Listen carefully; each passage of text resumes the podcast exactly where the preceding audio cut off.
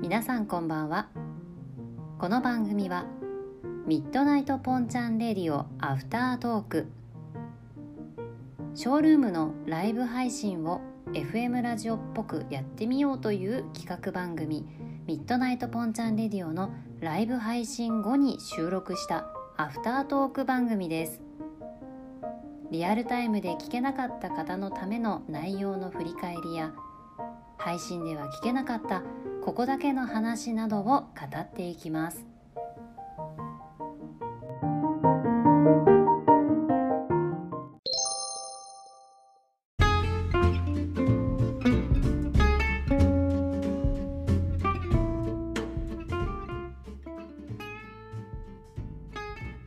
皆さんこんばんはミッドナイトポンチャンレディオアフタートーク始めます今回はミッドナイトポンチャンレディオの第47回のアフタートークですアフタートーク番組は15回目になります間違えた16回目になります最初から間違えたよ16回目になりますさあ本日はポンちゃん一人で喋る喋んないよ喋らないです今週もスペシャルゲストをお呼びしております。ご紹介します。ショールームで一緒に配信をしております。タカリナイエあ高見りなです。よろしくお願いします。ーよろしくお願いします。高見りなさんです。おタカ願いしますリナです。はい、高りなです。ちょっと夜中のしテンションじゃないぐらいテンション高いと思うんです けど、お願いします。これね、アフタートークは、えー土曜日の夜22時45分に、えーはい公開される番組になります。はい、昼間に収録してます。はい。 超テンション高いです今。高いです。よろしくお願いしおます。願いします。いやー今回ありがとうございます。あのい私やがこちらこそお誘いまさかしていつも聞いてるポンちゃんレディオに出させてもらえるなんていやいや嬉しすぎます。そんなそんな大層なあれではないんですけどいやいやいやいやいや。嬉しいです。ポッドキャストで聞いてますちゃんと。そうなんかたかりな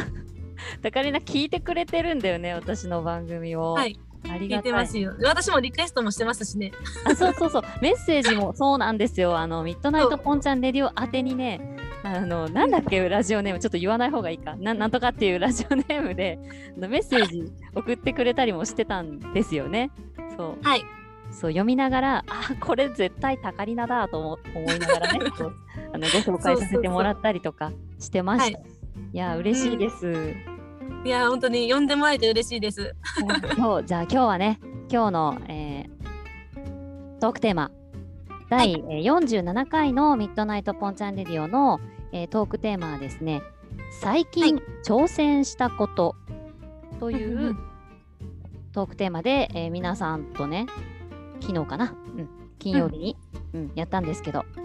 はい、最近挑戦したことはたかりな的に何かありますかはい、えー最近挑戦したことというかもう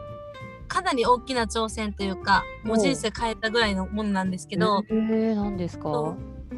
そうずっとね、あのー今まで歯科衛生士っていう仕事をしながらうんうんうん歌手活動もずっと続けてて、うんまあいつも通りし歯科衛生士をしてない時間で音楽活動をしてたっていうのがあったんですけど、うん、ですよね。このお仕事もね年ね、なんか一緒に、あのー同時に頑張ってやられてましたよね。アバターとかもさ、そうそ歯のアバターがさ、みんな可愛いんだよね。そうなんですよなんでハロリーナルームって名前でねうん。やってるんですすけど、うんで最近ねもうずっと音楽やっぱりもっと集中してやりたいなって思ってはい。で年末もう2020年付けでうんもう仕事を退職してうん。うんうんうん。そうなんですよもう音楽一本でどこまで自分が今できるかっていうのをそう自分の楽曲を届けられるかっていうのをそうそうもっとちょ本格的に挑戦したいと思ってへえはいそうなんだ。もうかなりじゃあ大きい挑戦、もうなんて言うんそだうろでう。すね人生の挑戦みたいな感じですか、そうですねもう人生かけてもう本格的にやっていこうということでおーえ覚悟を決めてえそれって何かそのこのタイミングその2020年の年末のタイミングで、まあ、一本にして音楽でうんうんおっていう何かきっかけみたいなのってあったりしたんですかきっかけまあうんもともとやっぱりずっと歯科衛生士で就職する時から音楽をやりたくてずっと思ってたんですけど、うんやっぱりそんなにねあの流し入れてるわけでもなくライブ活動が多いわけでもなかったしまあこのやっぱまだ自信が持てないねなかなうかんねところがあったんですね。うんでずっとそう活動しながらやってたんですけどうんだからといっていっぱい呼ばれるわけでもなかったんですけどやっぱ土曜日までずっと仕事があってあー土曜日まで、うん、そうだから大体土日じゃないですかイベントってですね。ライブ活動って。うなんでやっぱ土曜日のライブに出れないのがすごく辛かったってところもあってなるほど。そうそうそううんだからそのライブがなかなかできん分ショールームでみんなと交流しようと思ってショールーム始めたのがきっかけだったんですけど、うんうんそうそうでもたくさんの方がショールームでも応援してくれるようになってうんうんそう高井菜も楽曲も増えてきてもっとライブしたいもっと皆さんのもとに楽曲届けたいなって思った時にどうしてもやっぱり仕事を続けながら歌手活動するのがちょっと厳しくなってきたかなって思えたのと、なるほどね。うん。そうやっぱりずるずるやるよりかはやっぱり一つのものに決断してしっかりとうんうんやっぱ成果を出したいなと思ったんでうんそれでやめちゃいました。 明るい。やめちゃいでました。もまあてへ。歯科衛生士の仕事もしながら、うん。まあ、平日でちょっとパートとかしながら音楽活動やるのを初めは想定してやめたんですけどうんでもやっぱ今いそああなんかなんやろ思った以上に1月からたくさんそのショールームのイベントとはかいはい。出させてもらってるんですけどうん今なんか地上波の番組のテーマソングに起用してもらえるっていううんオーディションで受かったりとか、うん、そう、それそう後でちょっと詳しく聞かせてください。あありがとうございます。あとね楽曲提供のイベントも初めてグランプリを取ることができて、聞きた楽い、曲それ提も供。していただけるにあ素晴そらうしいな。ったんですよ。ですごく今あの皆さんが応援してくれる方が増えてうんちょっとやっと自信が持てたというかやっとここからスタートに立てたんやなと思ってうんうんだからやっぱ環境を変えることって大事なんやなと思いつつもっと頑張りたいなっていう思いで。ああ、いや、素晴らしい。改めいて。や拍手ありがとうございます。いやもうそ皆さんのおかげで決断本当になんかねそのあの人生をかけた決断っていうのってなかなかあの全員が全員できることじゃないと思ううし、んまあ、うん私自身も、まあ、いろんなねそのショールームからのつながりです、まあ、今ラジオの番組を実際にやらせてもらったりとかそういうのはあるんですけど、でもうんあのもともと続けてたあの仕事っていうのかな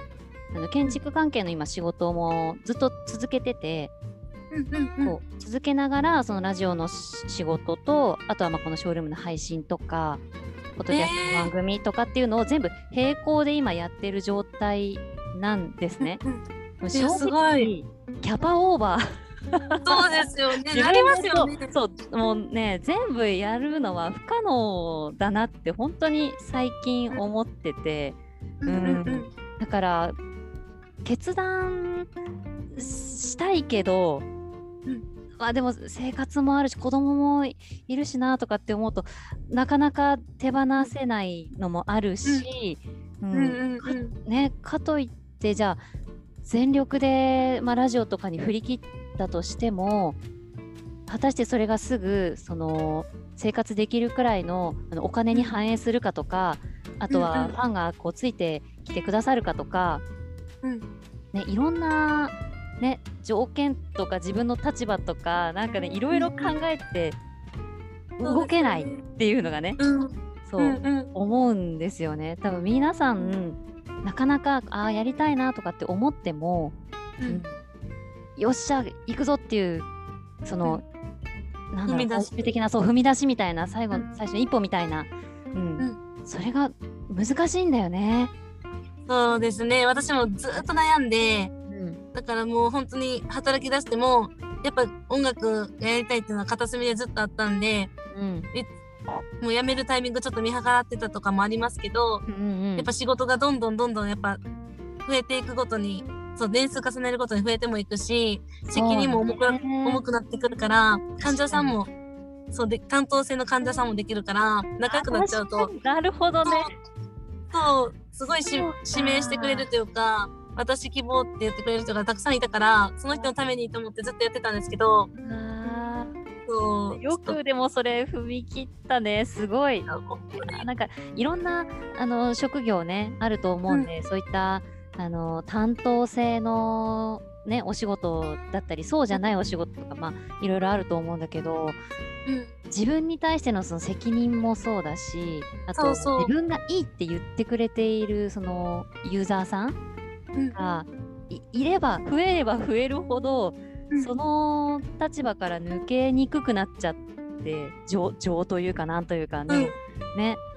わかりますわかります。わあすごいな決断しましたけど、ー、うんやっぱそのお客さんにごめんなさいってもうこういう事情で、うんちょっと歯医者辞めるんですって言った時に頑張れっていう言葉めちゃくちゃもらって、ねめちゃくちゃいい。そうめっちゃありがたくて、うんライブも見に来てくれたりしたくだくださった方もいて、ねすごい。あそうなんそでれすあれよ。なのあのーは歯医者歯科歯科衛生士さん、はいうん、のお仕事をしてる時に患者さんには、そういったあの音楽活動をしてますっていう話は結構していたんですかそんなにしなくて、本当に仲良くなった人とかに、なんかギターやっとるねん僕とか言われたら、あ、私も実はっていう形で仲良くなった人には言ってたんですけど、なるほどなるほ基ど。本は言ってなくて、ほうほうほうほう。姫路市内で働いててずっと姫路からライブ活動してるんで、うんうんあ、のやっぱ近所の患者さんとかが来るからうんうん、どうしても「えこの間駅前いました?」み たいな「歌ってました?」みたいなたまに言われる時ありました「あなるほそどうですね。あそうですそう実はみたいな。ありましたちょっと恥ずかしいねそれね後からちょ言わっとねれるとねはいでも嬉しいですね知ってもらえたらいやーそうかそれで言って反対とかじゃなくて頑張れってね言ってくださるね患者さんがそうですねあったっていやーすごいなでもそれは本当にタカリナが持っているその人人柄というかあのーうん、だと思いますよ。ですかねうん本当にちそうょっ思とう嬉しいですタイナのその配信とかも私、まあ、ちょこちょこね、あのーうんうん参加させていただいたりもするんですけどうんやっぱりね雰囲気がすごい明るくて居心地がいいっていうのが、あのー私ももちろん感じるし多分初めて入ってきた人初見さんでルームにお邪魔しましたっていう人もきっと感じるぐらいのなんだろう底抜けの明るさみたいなのを私は感じるんですよ。なんかそえれがね本当ですかそうそうそう、それがね、すごい魅力、タカリナのね、あの魅力だなってね、いつも思います。うわ嬉しいそんな言っていただけて本当にまだまだです元な気をね、もらえる感じがね、ありますよ。うん、うん本当に。で、私さっきさ、あのー自分のその仕事。その建築の仕事もしながら、まあ、ラジオも始めて配信もやってこう子も子も育ててみたいな 全 部うんうん並行でやってて結構キャパオーバーっていう話をしたじゃないですか。はい結構あの何かをその始めること、うんうんなんだろうな人生人生のステージを大きく変えることっていうのは、まあ誰しもできることじゃないと思うんですけどちょっとしたことをあの始めてみようかなみたいな感じで、始められる人は、まあ、どちらかというと割合的に多いような気がしてて、うんうんうんただその始めたことをじゃあ続けてみて、うんうんうん続けてみて分かることっていろいろあるじゃないですか。そうですね。で続けてあちょっと違うなとか、うん。なんか違うなって思った時にそれをやめられるやめられるうん勇気のある人って意外とうん少ないかなって思うんですよ。これ私も辞める勇勇気がない。気、うんうん本当になくて、それもだから仕事ずるずるとうんねやっちゃったっていうのもあったしそうそうそう覚悟を決めれなかったんですよ。そうそう分かる。ねとか、まあ別に辞めるつもり今もないですけど、いつか多分ショールームの毎日配信今多分2年以上やってるんですけど、いやー素晴らしい。えいつか多分でも途切れる日が来ると思うんですけど、でもね、そうですよね。いろんな状況か考えたらね。うんそうそうでもそのタイミングもねうん。やめる勇気ないですしでも、まあ、今は楽しいからできてるんですけどうんうんうんそうそうそうねいつのタイミングでとかありますそうねだね考えてるのなんか例えばさらに大きいステージに挑戦するためのその一つの区切りとかなんかいろんなねそうそうそう場合はあると思うんですけど続けうんうてんきたことをやめるってかなりあの新しいことをその挑戦すると同じぐらいうんあの難しいというかそうなんですよね思いますよね。わかりますいやーほんまにでもすごいなー最 近最近挑戦したことって言ってそのまさか人生のステージが変わる話を聞けるとは私も思っていなかった のでめちゃめちゃなんかこう勇気をもらいましたありがとうございます。あいえい え全然全然なんかあのイベントの話をまたおはい聞きしたいんですけど、そのは価い格提供の件とか、うんどんな感じであれなんですか、あの獲得したのかちょっと教えてほしい。ああえっとまずその1月入ってすぐ4日4日から11日までが、うんうん、その福島県民ラーメン総選挙2021っていう番組はい、特番があるそうなんですけどその福島け福島放送さんの番組なんですけどはい、そのテーマ曲とあと CM ソングを決めるっていうオーディションがあっていうんうんうんや私自身が兵庫県の姫路出身で姫路から全国にあなたの心に虹かけるっていうテーマで活動してるんでうん、はい、全国に私の楽曲をもっと届けたいって思ってるんですね。なるほど、うん、うん、でその中で地上波に曲がだあの起用していただけるってなるとうんうんやっぱ福島県って福島県って私にとっては全然見れる場所でも何でもないんですけど、はい、でもやっぱり福島県で自分の曲が流れるでそこから私のことを知っていただけたりとか番組自体を盛り上げれる楽曲を提供させてもらえるってことははい、自分にとってもすごくプラスやし確かに、自信にもつながるかなと思ってうんうん、そうそうそれで今回なるそうそのイベントに参加してほどね、うんうんうでん今までやっぱ音楽そういうガチ音楽のガチイベントあるじゃないですかありますね、ないんっかぱいね、曲提供とかああのるフェスに出たいとかあるある、そうもう今までやっぱ超激り戦なんだよね、そういうのってね、そうなんですよねあります。本当に激戦ではい、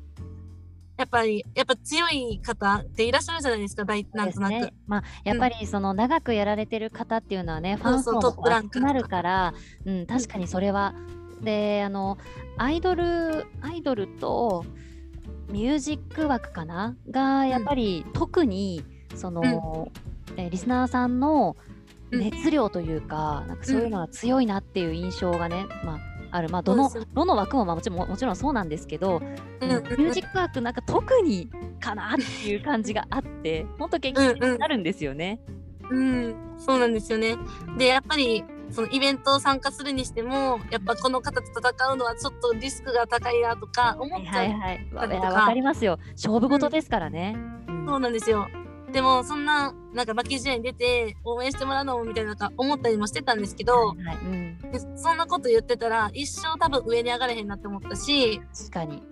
いつかはやっぱみんな同じ方向を目指して音楽や、まあ、同じ方向じゃないか。同じ夢に向かって、そうですイよねベントに参加するわけじゃないですか。うんその中で戦えへんかったらもう一生成長せんなと思ってうんでもあすごいな。意を決してっていう感じで参加したんですけど、ね、それもまたあれですよね。あのー挑戦の一つよね。その、一歩踏み出すっていう意味ではね、そうですねもう絶対に混戦になるのが分かってるところに自分を飛び込ませるわけじゃないですか。はいいやーすごいその決意もまたでもその決意があるからこそそのリスナーさんへのこの熱量が伝わるっていうのがやっぱああるなってね思いまうす。んうん、いやすご本当にたくさんの方に応援来ていただいてもううんうん今までにない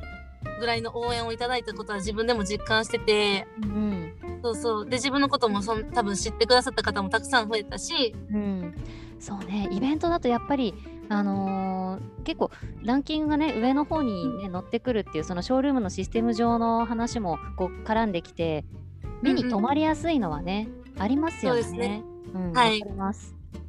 そうそうそう、それがあって、やっぱり注目がすごい、なんか浴びてたみたいですごい接戦だったんですよ、ずーっと。もう毎日毎枠ぐるぐる順位が入れ替わるって感じで、わあ大変。本当に結構辛かったんですけど、でもそこでは支えてくれたのがやっぱ皆さんやったんで、ねそれってちなみにイベントははい1位確定のイベントなんですか、 1位のみのかあイベントでした。なるほど。そう厳しいね。 1位しかなくて、もう2位がなんか得点あったりとかもなく、うわそうアバターとかもなく、もうほんまに1位だ け。そう。きついないやーめちゃくちゃ狭きもんであでずーっと接戦で、まあ、素敵な方だったんですごく後から仲良くなったんですけど、ー素晴らしいそれがあるのがねやっぱりショールームの良さでもありますようね、ん、でもやっぱその時はやっぱ勝負時や勝負事やからもう1ミリも油断できんくってうんそうそうそうもうどうしようって思いながらでも一人やしさずっとメンバーがおるわけでもないしうんうんずーっと何かしら抱えないといけないと思うんですけどリスナーさんがずっと支えてくれて「もう行くぞ行くぞ」って言って引っ張ってくれてこの戦いですよねいやもう本当に、いやーこの配信ショールームのね配信あるあるなんだけれども、うん、あのーまずイベントに参加した時点でそのタイムテーブルというのを組むじゃないですか。でうんうん組んで組んだ時間にもう 1, 秒も遅れないという、あのー気合を込めて絶対にその時間に帝国で始めるっていうのがもう当たり前にやらなきゃいけないことじゃないですか。はいそういそれをみんなぜもう絶対に信頼でそこに合わせて、あのーポイントをセットしていただいてるっていうそういう世界観なので、そうなんですよ。あ当たり前にやるけどこれよくよく考えたらすごいことだよなって思うんですよね。うん、そうそうそでもそ人の中でもね、うん、私生活がう いやそれはさもうありますよ私だってありんますよ気づ 気づいたらそうワックス飛ばしてるとかありますありますうんもうこれも配信者あるあるなんでもうそこいやを本手当出にしたら面白ねいマジでしょうがないからうん、ねそう本当に申し訳ないって言ってでもなんか、うんそのファンルームってファンの方が見れるルームはいありますねで配信が始まらへんってなってで一人のリスナーさそんうが「じゃああの一個だけピあの、はいファンルームにさ、ま、私のルーム、まあ、特特定なんだろうな私のルームだけかもしれないけど普段はそんなにファンルームに書かないのにちょっと遅れた時に限ってさコメントしない人がファンルームに書いたりするんじゃんお前いついつも書いてないのにそこだけ突っ込むなよみたいな 思うんですけいやどこあでもこれを聞いているそだけファンルームれの聞い実は見てくれとったんやるなっていうね皆様普段からコメントしなさ いお願いします。お願いしますとか言ってめっねちゃわかります。でも、まあでも、 それが多分、史上最高にルームが盛り上がってて、なるほどそう逆に、なんかす逆ごにねいプラスに、あのー何、起きたのがちょうど8分ぐらい遅刻で起きちゃったんですね。はいはいはいはい。で、まあ、セットはちょっと崩れちゃうから、1時間後うんうんのに振り返ってもらって、うん。うんうんちょっとセットし直してって言ってもうみんなが勝手に動いてくれてたんですよね。うん。そのおかげでめっちゃ助かって、それもね、素晴らしいですよね。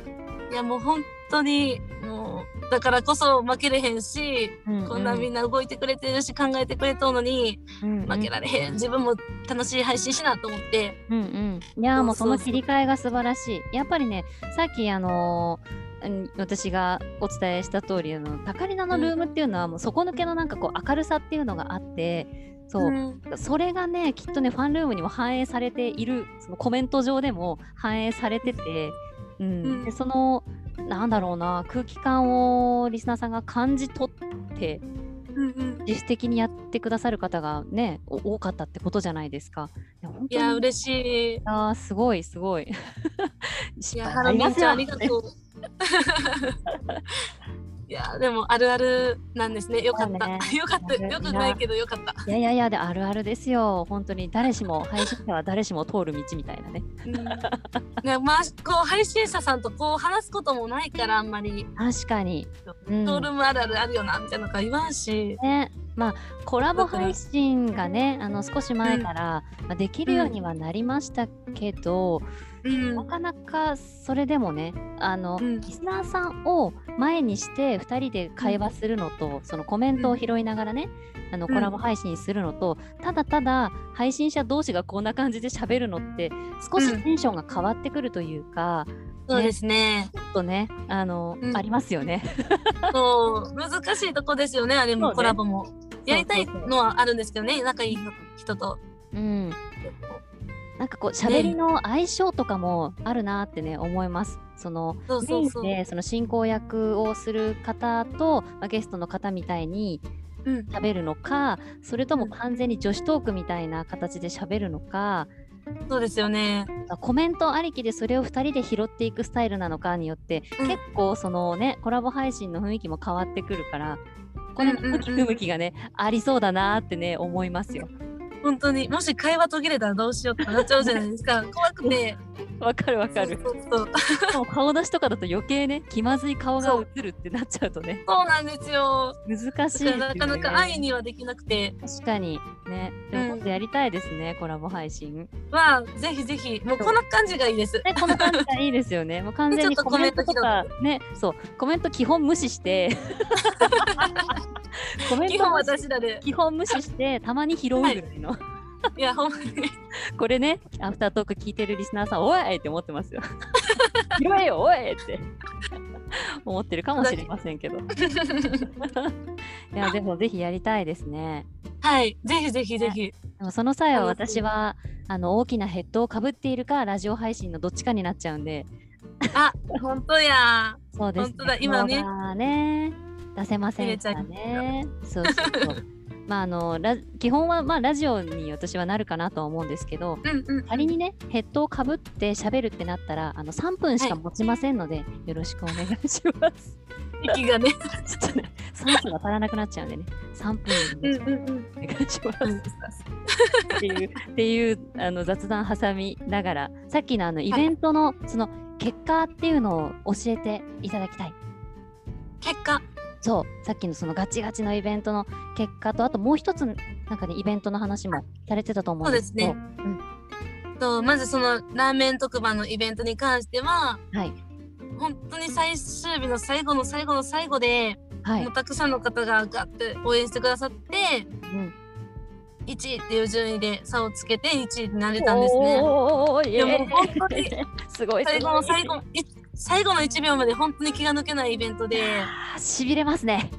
いやーもう本当にすこごいんな、こんな熱い戦いを年年始早々うん確かでに初めてガチイベで夢もつかめて自分の楽曲を届けれるっていうもうそこでもうファンの方へのもう感謝とすごいもう今までやっぱり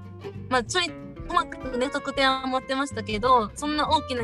なんか成し遂げたっていうものがあんまりなかったからうんもう今までやってきたこと無駄じゃなかったかなって思ってあー素晴らしい一応自己やっと自分をちょっと肯定できたかなっていうところでしたね。うん。なんかただからなさあのこの話を聞いてて思うのがあれなんですよ、自己肯定感がちょっと低くないですかって思うんだけどいやめっちそゃれ低ともく目て標が高いか自己肯定感が低いかなんかすごいもったいないなって思っちゃう。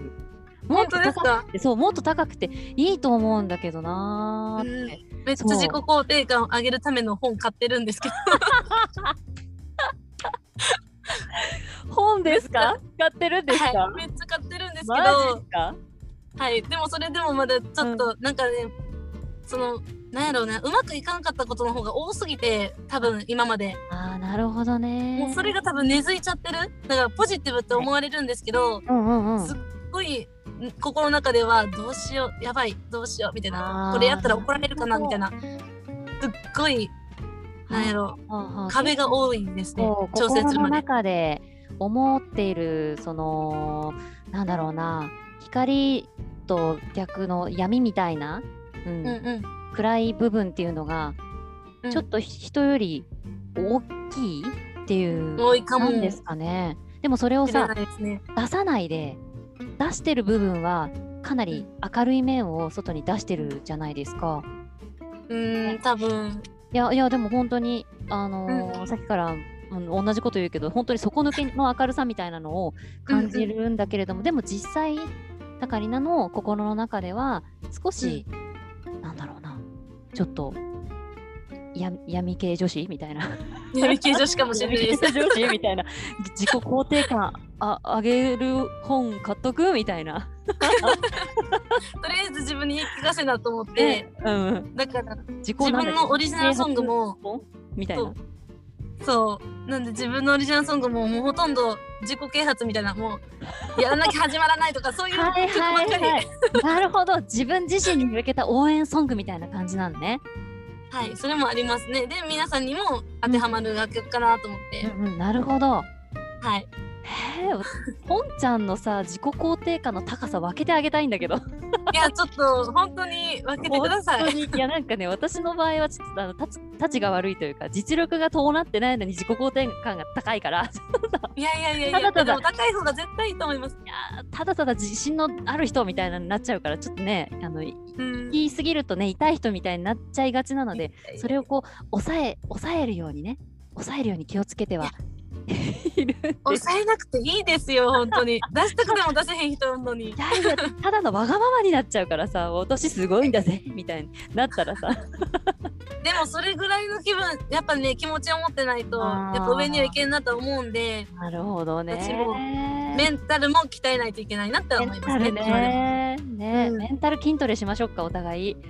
お願いします、本当にもね、しましょう私はなるべくこのバランスが取れるようなう。そのねバランス感覚を養うっていう意味で勉強して、たかりなはもっとなん上げかこるんだうよそうそう自分をこう上げる上げるみたいはいなとこうろん。で、うんお互いなんか足して2で割ったらちょうどいいんじゃないですかうん。かもしんな いです。やっぱコラボしましょあ コラボしましょう。う。しましょう。 いやー面白い。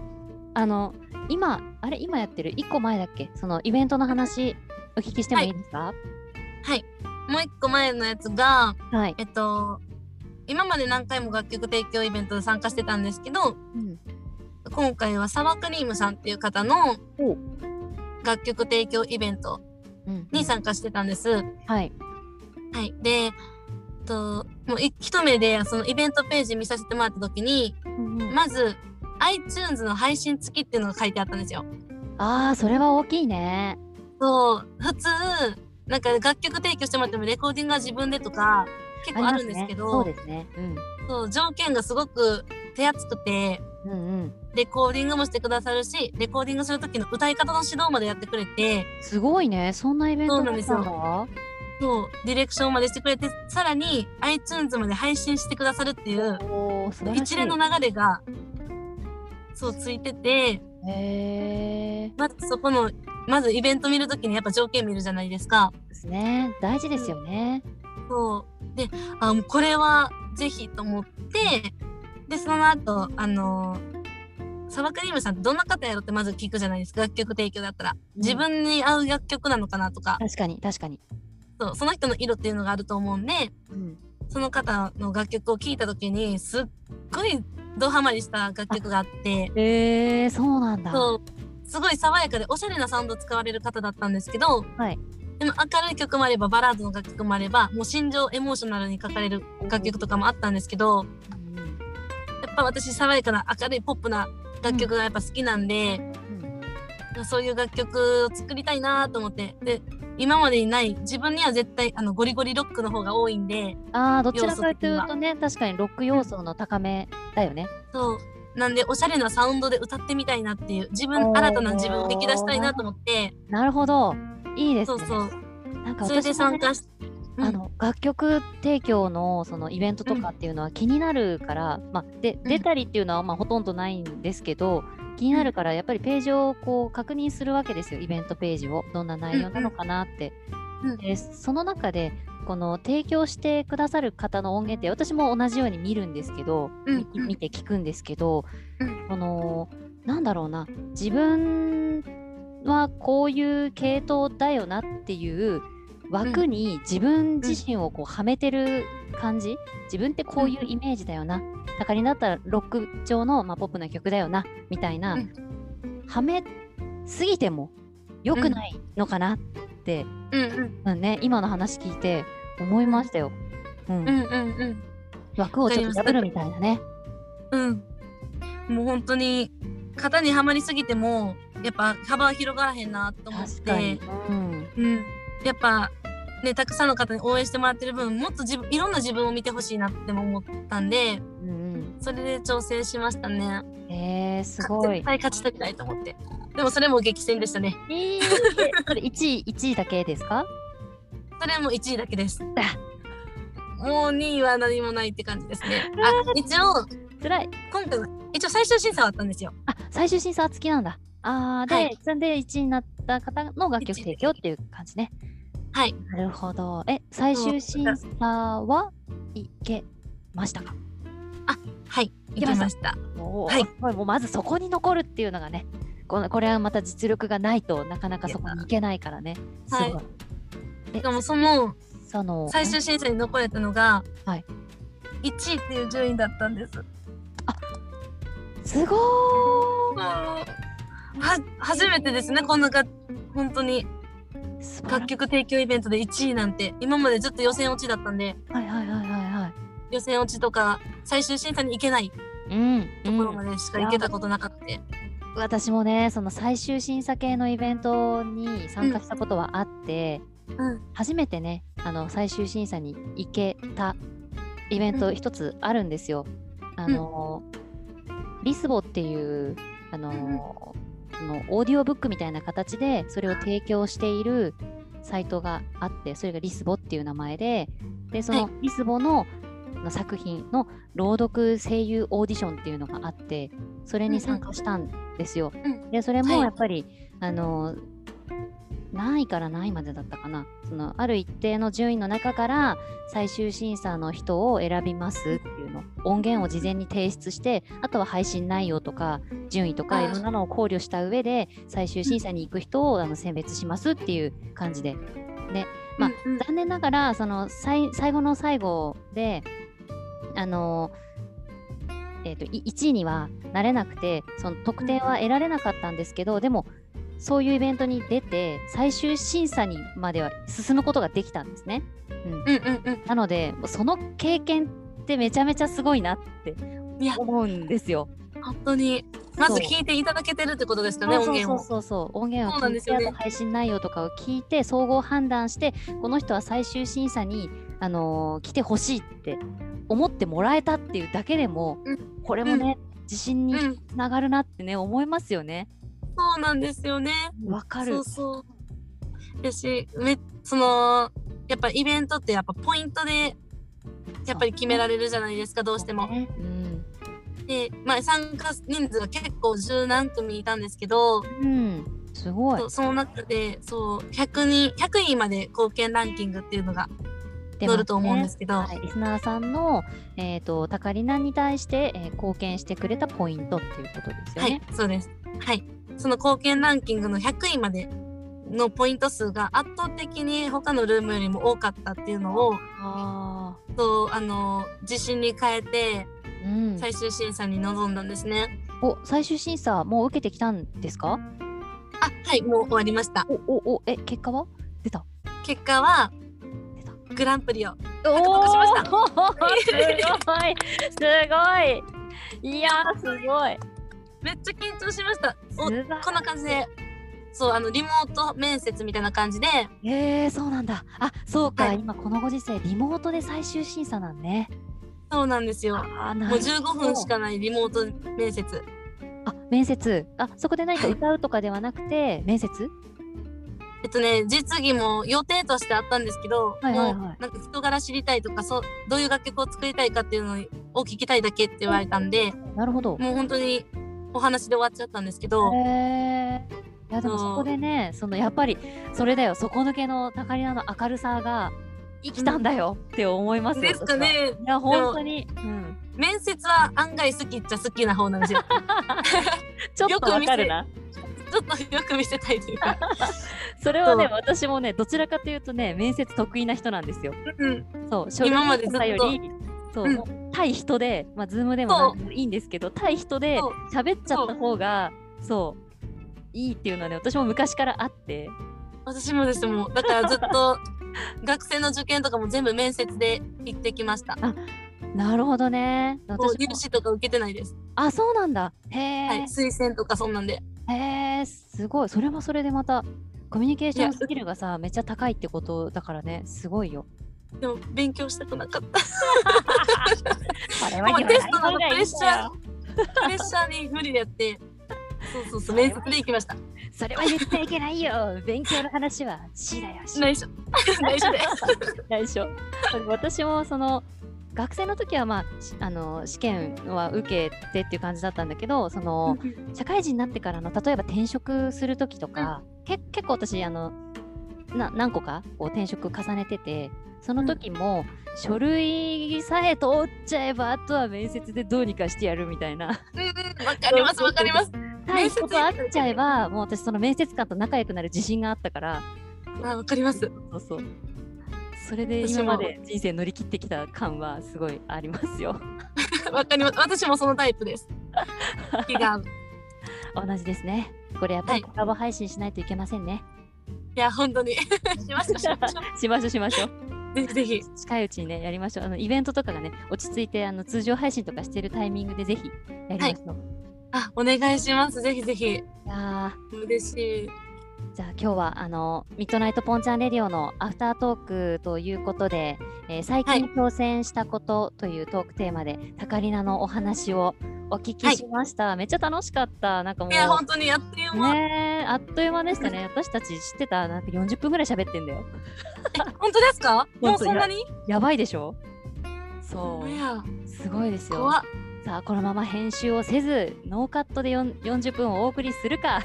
はい。若干若干短くするか、まあ、それはね、ポンちゃんにお任せくださいということで、ははいい、楽しみにしてます。はいアフタートーク、これにて終わりにしたいと思います。はい。えー本日のゲストは、たかりな、高見りなさんでした。ありがとうございました。。ありがとうございましたまたねー。おつぽんですおつぽんです。